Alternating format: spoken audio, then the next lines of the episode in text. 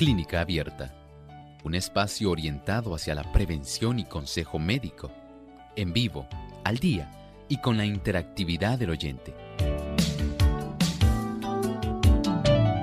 Clínica Abierta, poniendo al doctor a su alcance para un diálogo claro y honesto, porque nos importa su bienestar y salud.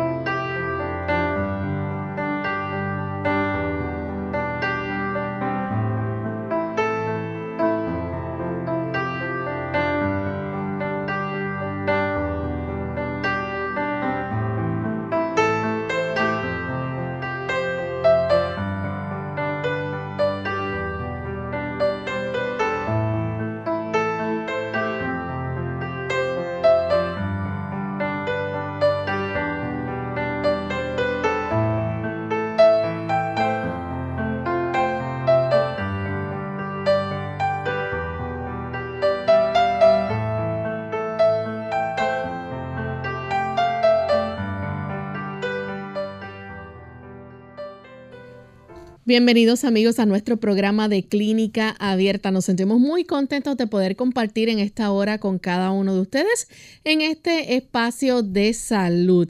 Y queremos que nos acompañen en estos próximos 60 minutos, hoy donde usted puede hacer su consulta. Les invitamos a participar. Pueden llamar a nuestro cuadro telefónico, aquellos amigos que se encuentran en Puerto Rico. El número localmente es el 787.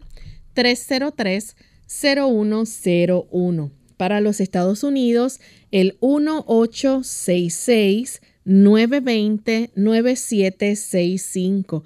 Aquellos amigos que se encuentran en otros países, recuerden marcar el 1 y el 787 como código de entrada, 282-5990 y el 1787 763 7100. También usted puede hacer su consulta escribiendo a nuestro chat en la página web radiosol.org. Ahí a través del chat durante esta hora en vivo pueden hacernos las consultas y también aquellos amigos que nos siguen por el Facebook Live pueden buscarnos por Radio Sol 98.3 FM y también durante la hora de nuestro programa en vivo estaremos contestando sus preguntas.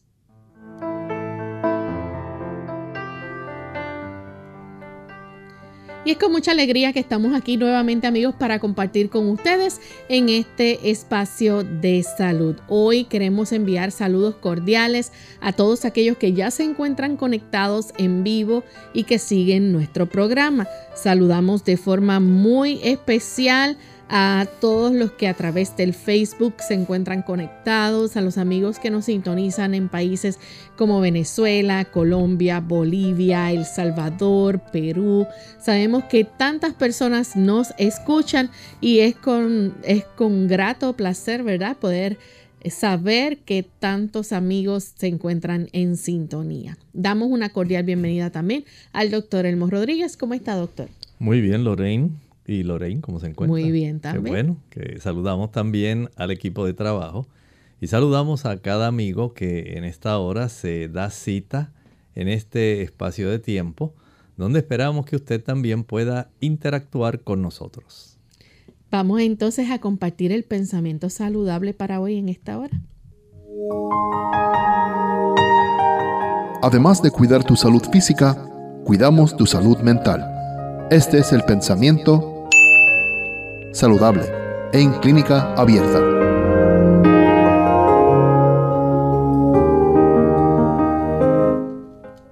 Son muchos los que no han experimentado nunca los benéficos efectos del uso adecuado del agua y le tienen miedo.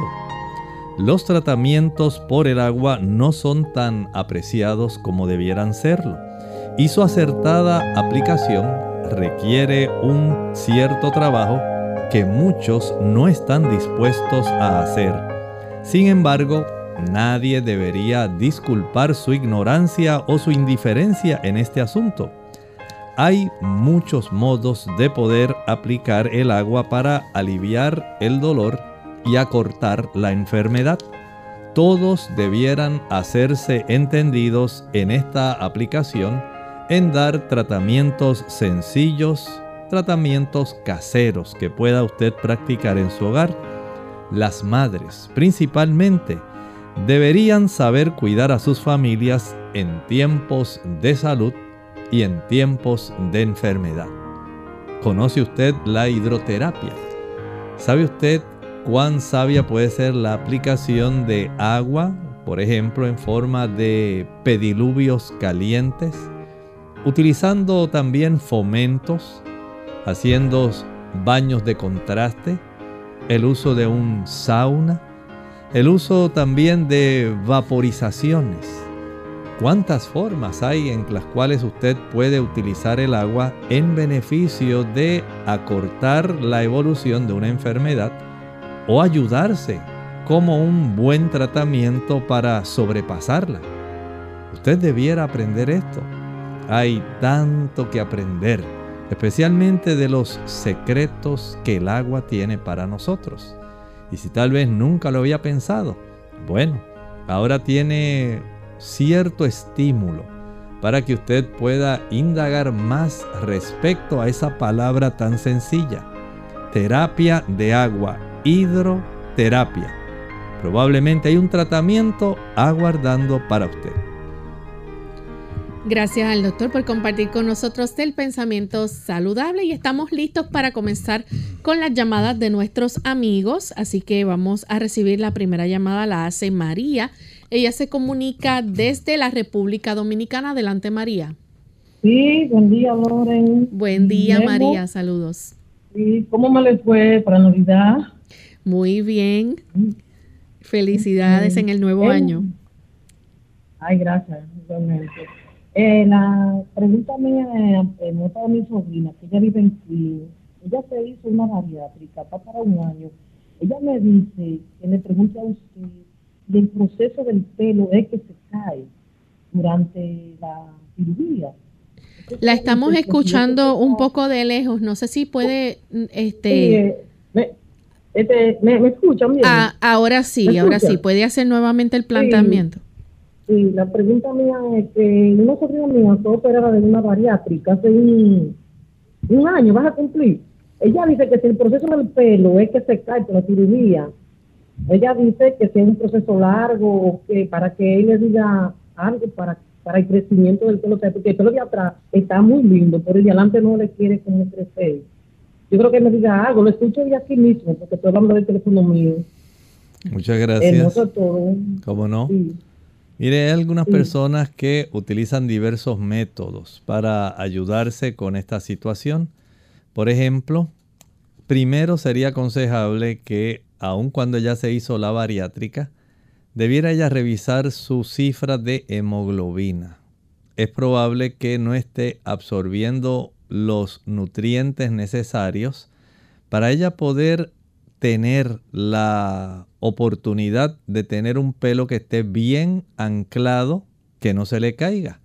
Algunas personas necesitan verificar cómo está la cifra del hierro. Otras necesitan tener la oportunidad de absorber una buena cantidad de sustancias como el complejo B, especialmente la biotina, que es parte de ese complejo B. También necesitan algunas sustancias que se encuentran en forma orgánica, como el sílice. Hay sílice que viene ya, por ejemplo, en la cola de caballo, que ayuda para las damas que puedan tener un hermoso cabello. También hay algunas personas que por motivos de la ansiedad, la ansiedad facilita la caída del cabello. Y hay otras personas que pudieran tener otros trastornos que pudieran estar asociados con el uso de ciertos fármacos. Habría que indagar cuál sería la razón que le está afligiendo, por ejemplo, si es una deficiencia de hierro o de biotina. Esto debiera ser algo muy importante. Pudiera ser que necesite una mayor ingesta de aminoácidos, porque si no hay aminoácidos, no se va a formar la hebra del cabello. Y si la persona tiene alguna dificultad en la absorción de ese tipo de proteínas, pues no va a poder producir un buen cabello, un hermoso cabello. Piense en esto, pudiera ser que alguna de estas sea la causa de su problema. Sí. Eh, eh, yo digo, ¿la biotina tiene que ser bebida o cómo? O, en la biotina tiene que ser bebida o, o, puesta en el pelo, algo que contenga biotina. Ok, muchas gracias. La biotina puede usar en forma de suplemento y hay algún tipo de champú y acondicionador que ya vienen específicamente formulados con una buena cantidad de biotina. Bien, tenemos entonces nuestra siguiente consulta, la hace Aida. Ella nos llama desde Moca, Puerto Rico. Adelante, Aida. ¿Qué usted me recomienda para las personas jóvenes que tiene el Step Ray Western Green, que lo normal es de 0 a 20. En junio lo tenía en 25 y ahora en diciembre lo tiene en 30. Entonces, estaba observando el laboratorio y el MCB de 81 a 90, que los normales lo tienen 76.95. El MCH, que los normales de 26 a 32, lo tienen 24.49. Y el MCHC, que los normales de 32 a 36, lo tienen en 31.80. Pero me preocupa mucho lo de la proteína. Tengo entendido que el la proteína. ¿Qué usted me recomienda? ¿Alguna este, dieta o algo que sea, que sea bastante provechoso para esa persona? Gracias, escucho radio. Muchas gracias. Ese set rate o razón de sedimentación en realidad no tiene una relación directa con la proteína. Más bien es un tipo de señal inespecífica de que hay un proceso inflamatorio en el organismo. ¿Dónde? No lo sabemos. Habría que comenzar a hacer un interrogatorio para detectar si es que hay alguna situación, por ejemplo, que esté facilitando la inflamación articular, si es que hubiera algún otro tipo de inflamación que ella pudiera estar quejándose actualmente por motivo de algún órgano que esté también inflamado, que no sean las rodillas o las articulaciones o los músculos. Hay bastante que indagar en ese aspecto porque tan solo es un reflejo bastante inespecífico de un proceso inflamatorio. Y entonces si no se indaga, entonces no podemos establecer un tipo de tratamiento que pueda ser apropiado de acuerdo al órgano, a la zona que está afectada. En relación a los otros tipos de parámetros que están trastornados, es probable que esta persona necesite tener en mente el uso de alimentos que sean más ricos en vitamina B12, cianocobalamina, y también en ácido fólico o folatos. Tenemos entonces a Teolinda que nos llama de la República Dominicana. Adelante, Teolinda. Buenos días, señora Loré. Buen día. Año nuevo.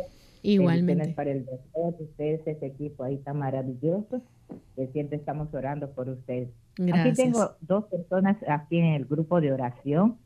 Ah, a Chabelita y también a la señora Maricela. Entonces Chabelita quiere hacer una pregunta referente, pero ya le encontré el número, ella quiere saber, me tiene una pregunta, pero ella, ella mejor que la haga. Chabelita, adelante con tu pregunta. Y también aquí está Maricel. ¿Me escucha Chabelita? Mm.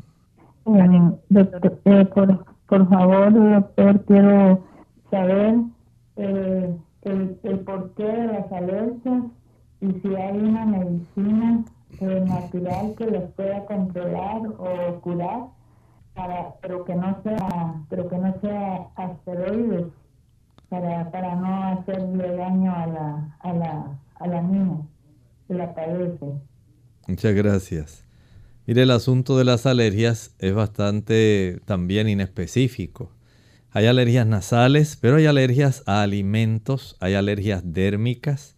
Saber cuál es el alérgeno que está facilitando que usted desarrolle algún tipo de alergia es casi una, digamos, un tipo de indagación detectivesca.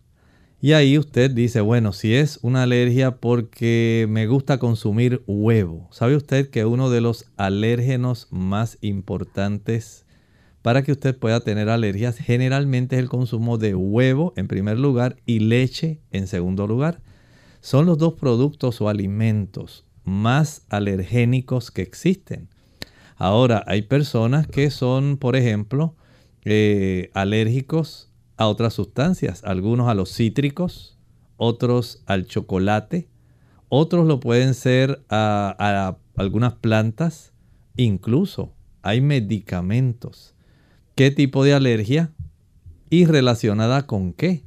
Hay que practicar una lista de cotejo donde usted pueda ir escribiendo, por ejemplo, eh, ayer me comí unos cacahuates, maní, y después de haberlo comido desarrollé un episodio de alergia.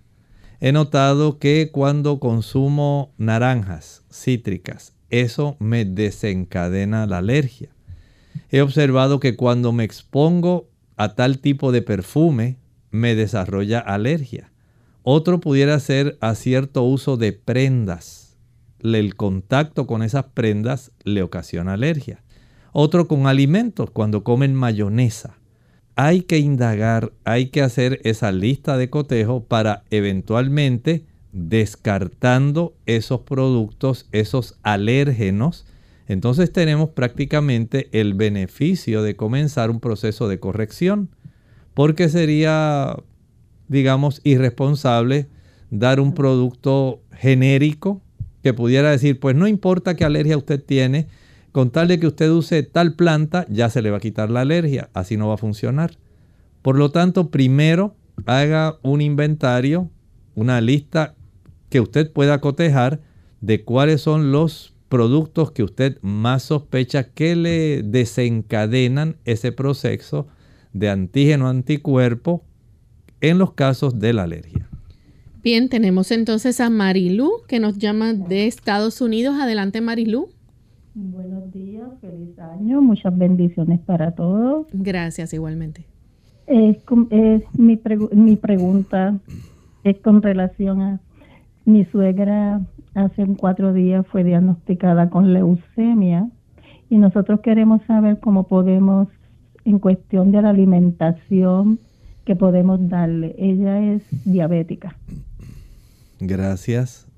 En esta situación estamos hablando de formas de células blancas jóvenes que no alcanzaron una madurez para hacer una función.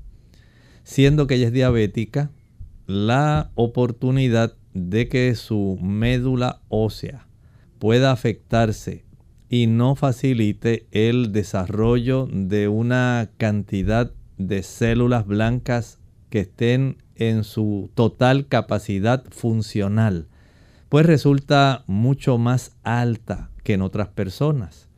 Por lo tanto, desde ese ángulo podemos decir que ayudarla a que ella mantenga un nivel de glucosa lo más normal posible, ya sea porque utilice insulina o porque utilice algún hipoglucemiante, alguna tableta para poder controlarla, resulta lo más básico. Recuerde que la misma médula de los huesos necesita nutrición que proviene de las arterias nutricias, son arterias perforantes que se introducen dentro del hueso y de ahí entonces le llevan los nutrimentos que necesita la médula ósea para que se produzcan las células madre necesarias como precursora de los blastos, eritroblastos, linfoblastos, los precursores de cada uno de los elementos formes de la sangre. Y si esto no ocurre, entonces se desarrollan trastornos, como por ejemplo en este caso de los glóbulos blancos. Claro, estoy seguro que ella ya debe estar recibiendo algún tipo de tratamiento y sería útil que aun cuando ella pueda tener un tratamiento ya instaurado para tratar su diabetes, ella pueda tratar de aumentar un poco más la ingesta de aquellos vegetales que tienen una buena cantidad de fitoquímicos y antioxidantes para que esas células de la médula puedan tener el beneficio de poder ayudarse, por ejemplo, consumiendo una mayor cantidad, digamos, de zanahoria, de tomate, de brécol o brócoli, de repollo, que resulta muy bueno para estas personas, el uso de remolacha, no en abundancia, sino en cantidades moderadas, el uso de pepinos, espárragos, cierta cantidad de ajo que no le vaya a irritar su estómago. Y este tipo de productos consumidos con frecuencia o preparados en forma de jugos de vegetales pueden resultar muy prácticos para fortalecer, por un lado, la médula ósea, tener a la disposición de la médula aquellas sustancias vitamínicas, minerales y antioxidantes que van a ser muy útil desempeñando el papel protector y a la misma vez reparador, porque hacen estas dos funciones. Esto es muy importante para ella, de tal manera que pueda seguir hacia adelante pero recuerde, si no hay un estricto control de su glucosa sanguínea, vamos a tener un tipo de trastorno bastante prolongado y se va a alargar el proceso de tratamiento. Bien amigos, vamos en esta hora a hacer nuestra primera pausa. Al regreso continuaremos recibiendo más preguntas.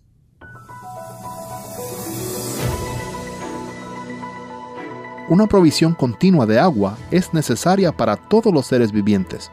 El hombre puede vivir hasta seis semanas sin alimentos, pero solo unos pocos días sin agua. Cada célula del cuerpo necesita agua. El agua constituye alrededor del 70% del peso total del cuerpo. Todos los órganos y funciones del cuerpo requieren agua, tanto para la respiración, digestión, eliminación, secreción hormonal y regulación de la temperatura.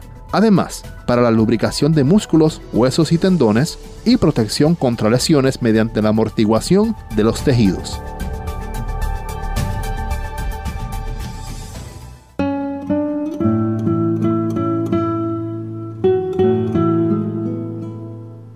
Es joven quien tiene más ilusiones que recuerdos.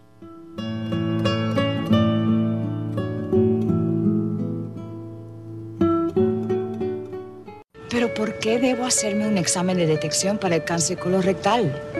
No tengo síntomas. El cáncer colorectal no siempre causa síntomas. Pero solo tengo 53 años. Se recomiendan exámenes de detección comenzando a los 50 años. Pero el examen de detección... Hay varios tipos de exámenes. Hable con su médico. Me hice un examen de detección. Descubrieron pólipos, pero los eliminaron antes de que se convirtieran en cáncer. No hay excusas. Los exámenes de detección salvan vidas.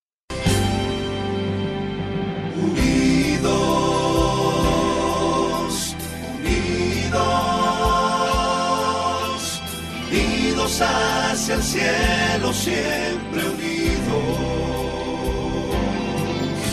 unidos, unidos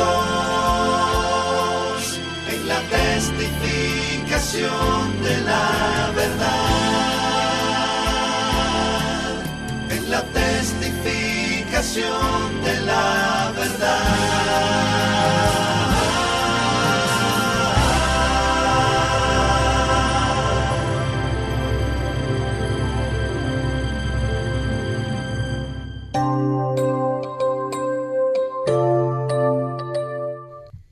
Y ya estamos de vuelta en Clínica Abierta, amigos, y continuamos con las consultas. Tenemos entonces un anónimo que nos llama desde Canóbanas, Puerto Rico. Adelante, anónimo. Buenos días, Dios le bendiga. Buen día. Tengo una, tengo una, una, inquietud, porque yo tomo, todos los días tomo Ensure. Todos los días tomo Ensure. puede ser mm, media botellita o una. ¿Qué efecto causaría si es dañina?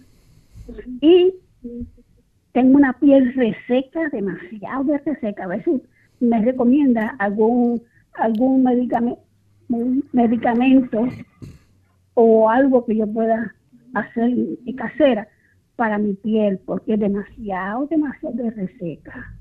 Los, las cremas no compro ninguna porque sinceramente no me hacen nada. Muchas gracias. Le contestamos la primera pregunta. En relación al tipo de suplemento que usted está tomando, es un suplemento nutricional, pero a diferencia de lo que muchas personas pueden creer, no sustituye en realidad el alimento. Esto se ha recomendado para aquellas personas inicialmente cuando se introdujo. Este tipo de producto se introdujo en los hospitales para aquellos pacientes que necesitaban por motivo de algún tipo de alimentación especial el requerir, por ejemplo, posterior a una cirugía, alguna alimentación que pudiera suplementar para conservar las reparaciones de los tejidos y del cuerpo en lo que la persona se atendía. Pero en realidad este producto no sustituye una comida. Ningún producto, suplemento va a sustituir una comida, aunque tenga calorías que procedan de ácidos grasos, que contenga aminoácidos, que contenga también carbohidratos, azúcares, vitaminas, minerales. Nada sustituye la comida. Si usted nota que su alimentación es deficiente, porque a veces se dan ciertas condiciones donde la persona pudiera tener unas dificultades en poder tener por motivos económicos, por motivos de eh, al personal que la pudiera ayudar para prepararse una buena alimentación, entonces esto pudiera ser útil. Pero en realidad eh, apoyarse en algún tipo de suplemento en lugar de comer no es igual. Es útil, por ejemplo, que usted diariamente consuma fuentes que le provean carbohidratos. Los carbohidratos, ya sea porque provienen de los tubérculos, las raíces, como la papa, la yuca, la malanga, la yautía, el ñame, o porque provengan de los cereales, como el arroz integral, trigo integral, avena integral, quinoa. Este tipo de productos va a proveer el combustible básico que nosotros necesitamos. Esto ayuda también el comprender que ingerir los ácidos grasos necesarios, además de los carbohidratos. Por ejemplo, ácidos grasos que provienen, digamos, del aguacate, de las aceitunas, de las almendras, nueces, avellanas, maní. Ese tipo de productos son necesarios porque no solamente proveen esos ácidos grasos, también tiene otras sustancias antioxidantes muy útiles, vitaminas y minerales, de una asimilación muy adecuada en un equilibrio muy, muy bien proporcionado. Si a esto le añadimos las proteínas, las que conseguimos principalmente de los granos, hablamos más bien de las legumbres o leguminosas, frijoles, lentejas, arvejas, chícharos. Piense en las habichuelas blancas, negras, pintas. Ese tipo de productos le provee una buena cantidad de proteínas. Y básicamente las ensaladas le van a dar una buena cantidad de vitaminas, minerales, antioxidantes. Las frutas le van a dar también una buena cantidad de vitaminas, minerales, fibra, antioxidantes, fitoquímicos.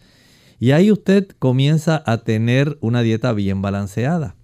Pero sustituir una comida porque usted tiene una latita de ese producto para sustituirla, en realidad no creo que sea lo más saludable utilice, digamos, la mitad de la porción que a usted le hayan recomendado junto con su alimento. Pero si usted puede preparar su alimento y no sustituirlo por esa cantidad de suplemento líquido, entonces es mucho mejor.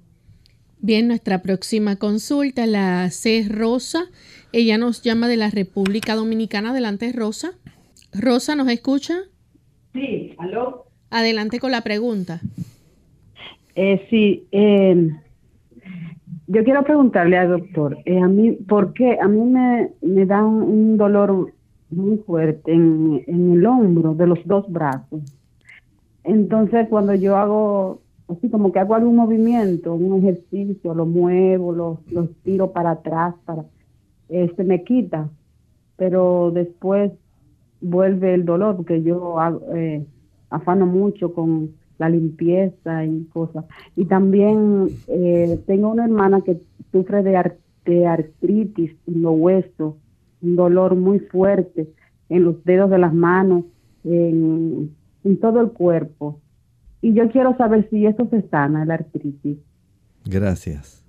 Si alguna vez se ha practicado alguna radiografía de sus hombros, sería útil hay algunos procesos que pueden estar desarrollándose.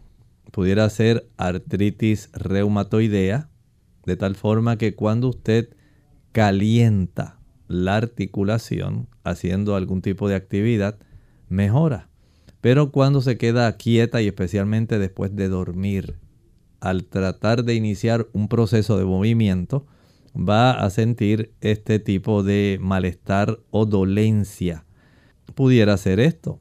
Hay también por procesos osteoartríticos, donde ya se sufre no de un proceso inflamatorio como la artritis, sino más bien de un proceso degenerativo. Y esto pudiera ser otra causa. Pudiera ser que el exceso de uso, como usted se afana tanto y trabajando en la limpieza, pudiera ser que ese exceso de utilización por mucho tiempo, todos los días, tal vez 6, 7, 8 horas, pudiera estar ya dando indicios de ese deterioro. Por lo menos unas radiografías pudiera ser útiles, algún tipo de tomografía computarizada, en algunos casos también alguna resonancia magnética. Esto entonces ya le envía una señal de aviso para que usted pueda poner un poco más de lentitud y menos cantidad de trabajo. No estamos diciendo que deje de hacer algo. Sencillamente que no abuse de sus articulaciones porque ya le están dando señales de que las cosas no van bien. Por lo tanto, descanse un poco más, trate de ejercitar un poco más sus articulaciones, pero utilizando otro tipo de movimientos que no la puedan poner en riesgo de un deterioro. Trate de alimentarse también evitando aquellos productos que pueden facilitar inflamación articular. Por ejemplo, si usted pudiera evitar el azúcar, la leche, los huevos, el queso, la carne. Son productos que contienen ácido araquidónico que estimula los procesos inflamatorios en las articulaciones. Y de esta manera usted pudiera ayudarse y podría estar viviendo más cómoda con menos dolor. Bien, vamos en este momento a nuestra segunda y última pausa. Cuando regresemos continuaremos con más de sus consultas. Cuidado con pulverizar los medicamentos. Hola, les habla Gaby Zabalúa Godard en la edición de hoy de Segunda Juventud en la Radio, auspiciada por AARP. La dificultad para tragar los medicamentos recetados en forma de tabletas induce a muchas personas en su segunda juventud a pulverizarlos. No obstante, se ha descubierto que triturar ciertos paliativos como la morfina o los medicamentos para la presión sanguínea pueden ser extremadamente peligrosos. De acuerdo con un estudio liderado por el farmacólogo David Wright, pulverizar las pastillas y mezclarlas con líquidos como el agua puede crear dos tipos de problemas. Uno, que algunos medicamentos pierdan su efectividad y no te brinden el beneficio esperado.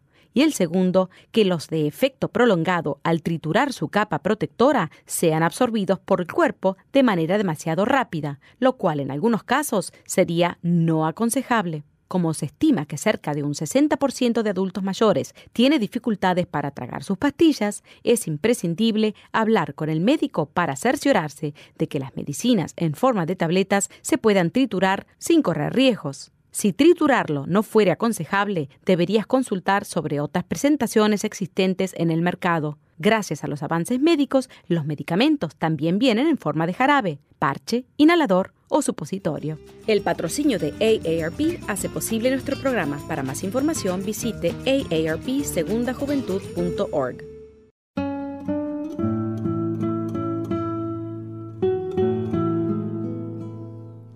La clave de todo es la paciencia. Un pollo se obtiene empollando el huevo, no rompiéndolo.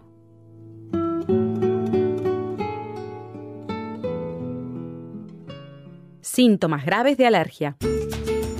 Hola, les habla Gaby Zabalúa Godard en la edición de hoy de Segunda Juventud en la Radio, auspiciada por AARP. Sufrir una reacción alérgica a un alimento es una situación grave. La alergia se produce como una reacción inmunológica a una proteína contenida en determinado alimento, debido a que sus síntomas pueden variar desde picazón alrededor de la boca, nariz, ojos y garganta hasta la potencial fatalidad de no poder respirar. Es recomendable, especialmente en niños y adultos mayores, visitar al médico para identificar su origen. Las alergias a las comidas no son frecuentes, no obstante el número de personas que las padecen ha aumentado en los últimos años. Como no existe una cura probada para este tipo de alergia, en muchos casos los niños tienden a aliviarse al crecer, mientras que los adultos mayores no. La mejor manera de evitarlas es dejar de consumir alimentos que la causan. Según datos de especialistas, el 90% de las alergias en Estados Unidos son producidas por alimentos como la leche, la soja, mariscos, huevos o cacahuates. Sin embargo, no deben confundirse las alergias a los alimentos con la intolerancia a los mismos. Si bien los síntomas pueden ser parecidos, las reacciones de intolerancia de alimento no son tan graves como una alergia, aunque sí pueden ser desagradables. En caso de sospecha, visita a tu proveedor de salud para realizarte los exámenes pertinentes. El patrocinio de AARP hace posible nuestro programa. Para más información, visite aarpsegundajuventud.org. Clínica Abierta. Ya estamos de vuelta en Clínica Abierta, amigos, y continuamos con Milagros. Ella nos llama desde el pueblo de Trujillo Alto. Adelante, Milagros. Muchas gracias. Feliz año. Gracias. Eh, doctor, eh, una persona que continuamente tenga acidez y termina con una inflamación y eso, eh, ¿podrá tomar cuando esté mejor omega 3, no para curar la acidez, sino que como hacerlo de rutina, pues por los beneficios del omega. Gracias. Muchas gracias. Bueno, sí, podría utilizarlo, eh, pero usted lo puede hacer ya desde ahora. Por ejemplo, cuando usted utiliza la semilla de linaza o de chía, ahí ya usted tiene una buena cantidad de omega 3 que no le va a afectar en nada a su estómago sencillamente tener a su disposición la linaza triturada o la chía triturada y consumir una o dos cucharaditas diariamente. Tenemos entonces a Ana. Ella nos llama, eh, bueno, se nos cayó la llamada de Ana. Vamos entonces con Batista desde Bayamón. Adelante, Batista. Sí, buenos días, Dios bendiga. Buen día. una pregunta al doctor. Eh, es que yo soy eh, diabético tipo 2 y yo quisiera saber qué yo puedo desayunar para comenzar el día, porque no, no, sé, a veces me puedo desayunar de la casa porque no, no encuentro qué, qué desayunar. A ver qué recomendación me hace el doctor, por favor. ¿Cómo no? Mire, este tipo de situación amerita que usted pueda tener, digamos, un desayuno donde incluya un cereal integral. El cereal integral es rico en fibra y la persona que consume los carbohidratos asociados a fibras, como ocurre en el cereal integral, tienen una mejor capacidad de tener a su disposición los carbohidratos, que son básicamente el combustible básico del cuerpo, al mismo tiempo que los obtienen de una forma más sostenida no tienen, digamos, un pico de saturación de la sangre rápido y alto para después tener una caída muy brusca. En este caso, usted va a tener la opción de a lo largo del día ir en forma de meseta, de una manera ascendente, después se estabiliza y eventualmente comienza a descender, pero desciende ya cuando se está acercando a la próxima comida, al almuerzo. El utilizar, digamos, un plato de avena integral, un plato de arroz integral, de algún cereal que sea integral, porque tiene ese beneficio. Si lo prepara, digamos, con leche de almendras, pudiera ser esto adicional, una buena ayuda.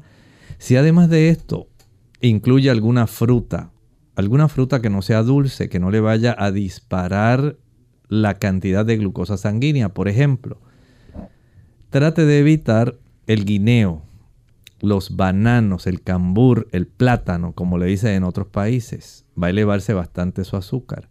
Los dátiles, los higos, las ciruelas pasas, las, ah, las uvas pasas, las ciruelas pasas.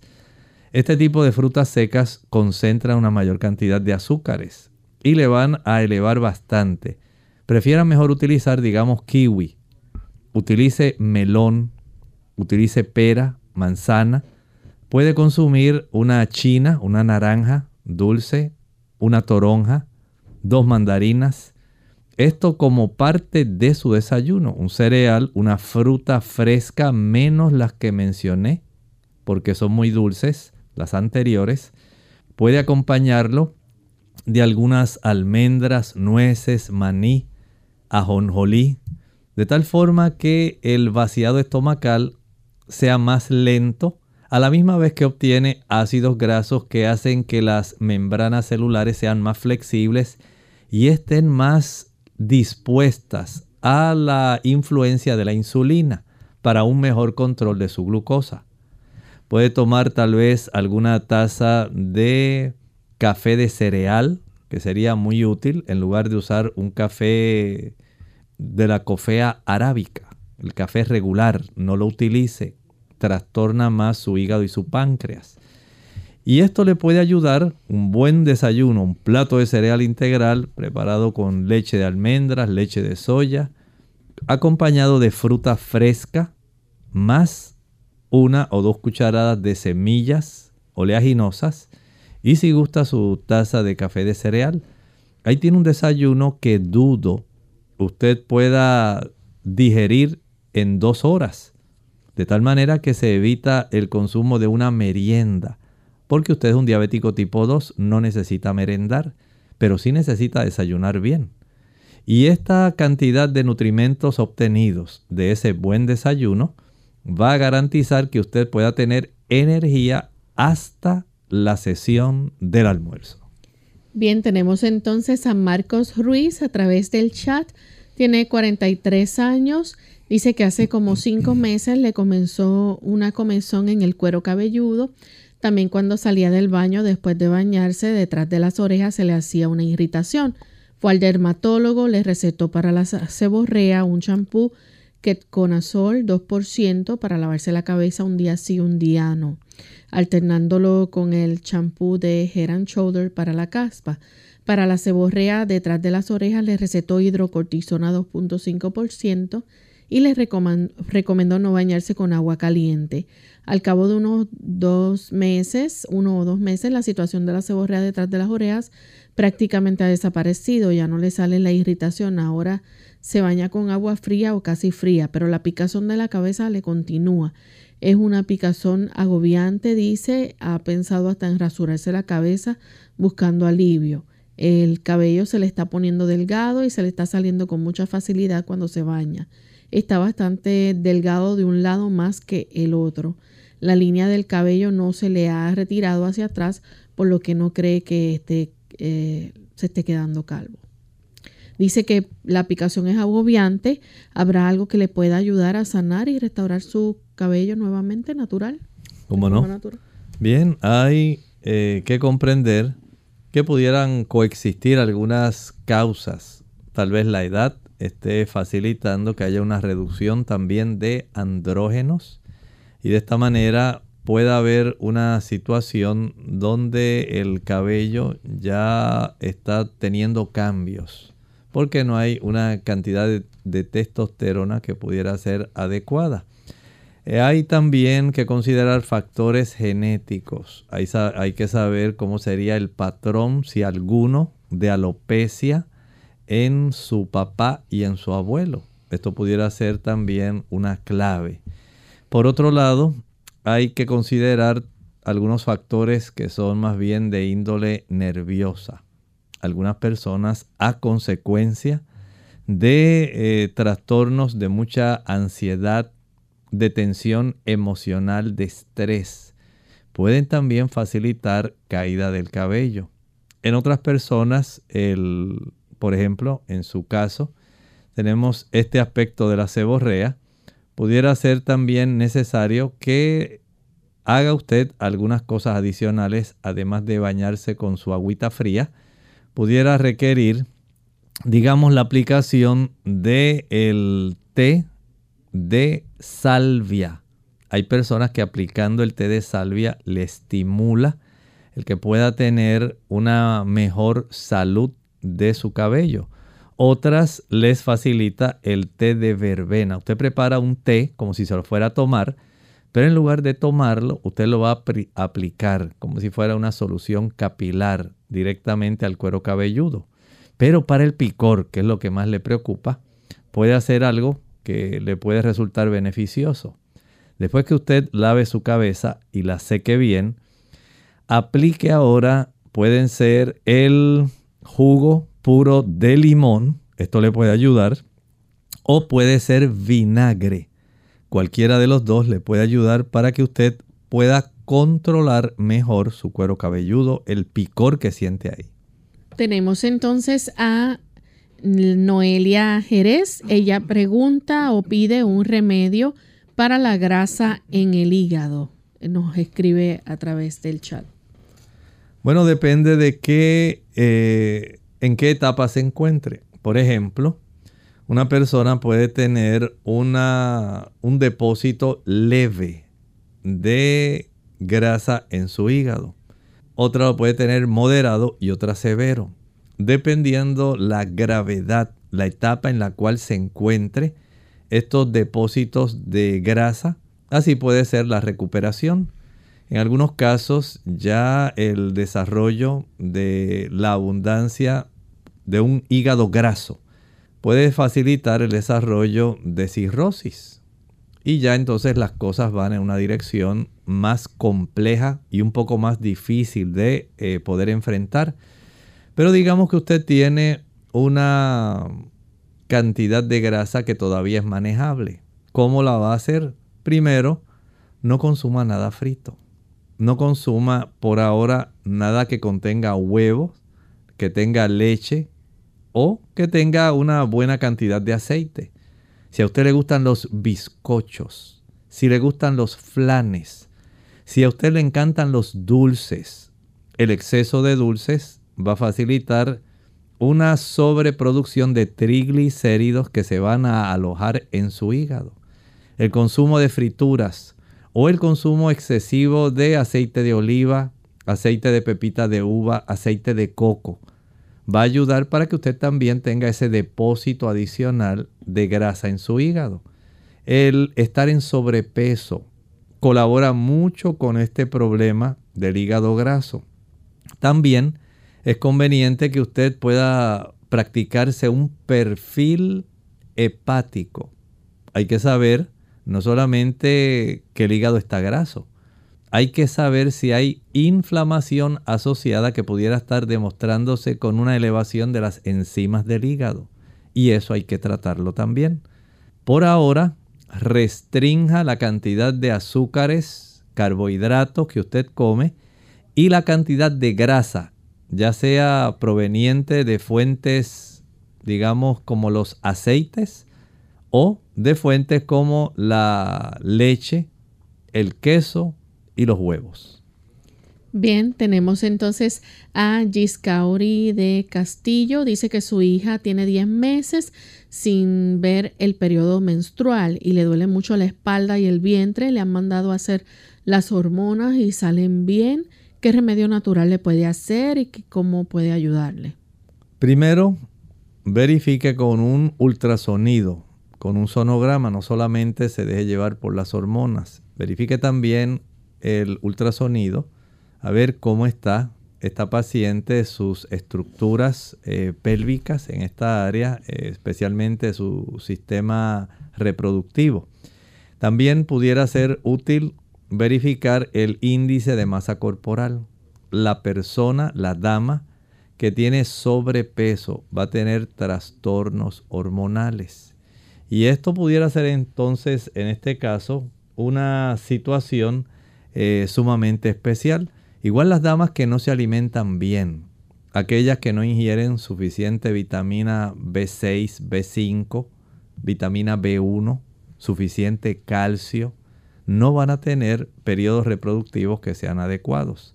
Pero verifique primero el peso. Si ella está por encima de lo que corresponde a un índice de masa corporal saludable, va a tener trastornos menstruales. Bien, nuestra próxima consulta es de Ana Mateo. Ella dice que le operaron de hemorroides, quiere saber si puede ver, eh, debe ser si puede este, comer cítricos, hacer ejercicio, tener una vida sexual, a qué tiempo. Si las hemorroides, digamos, fueron hemorroides externas, es más fácil que usted pueda tener una buena recuperación. Y si no fueron varias, si fue una hemorroide más interna, hay hemorroides internas y externas. Si estaba trombosada cuando le hicieron la cirugía o no. Ya que esto entonces va a requerir un cuidado diferente, dependiendo del lugar de la zona eh, anal donde se desarrolló y la extensión, ¿verdad? De esta cirugía, pues así va a ser su recuperación. Procure por lo pronto tener una evacuación que sea más bien blanda. Procure no estreñirse, porque eso sí podría complicar la situación. Practicar un bañito de asiento tibio de 10 a 12 minutos es útil. Asearse bien con agua después de usted tener su evacuación es muy importante. Aplicar un poco de pulpa de sábila en la zona de la cicatriz puede ayudar para que eh, pueda usted cicatrizar más rápida. Y después del tiempo que el mismo gastroenterólogo o el médico que lo operó le diga, porque él sabe dónde estaban, si eran internas, externas, la extensión. Y ya de acuerdo a su consejo, si le dice de aquí a un mes, mes y medio, entonces ya usted tomando en consideración ese consejo puede iniciar su vida normal. Bien amigos, ya hemos llegado al final de nuestro programa. Agradecemos a todos por la sintonía y las consultas que realizaron, aquellos que participaron.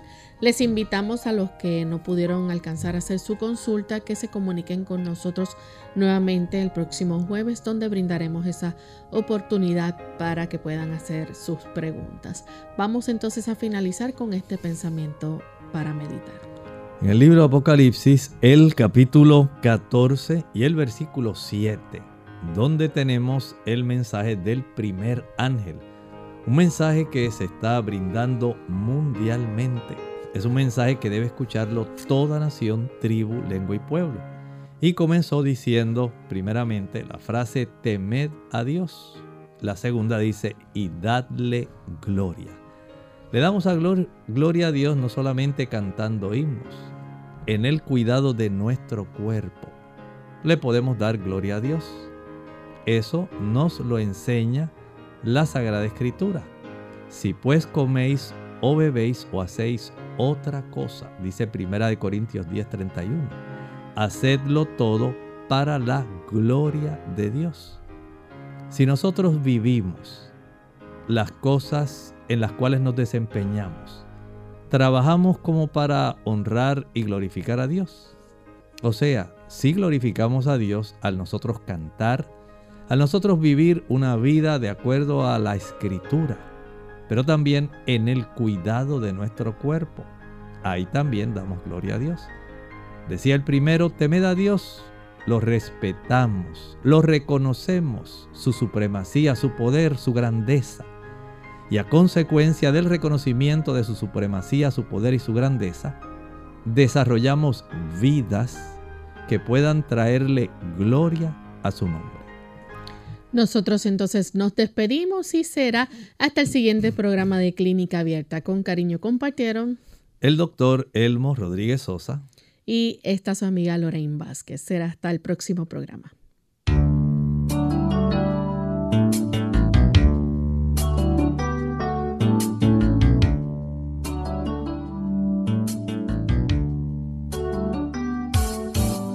Clínica Abierta. No es nuestra intención sustituir el diagnóstico médico. Antes de poner en práctica cualquier consejo brindado en este programa, usted debe consultar con su médico. Hasta la próxima.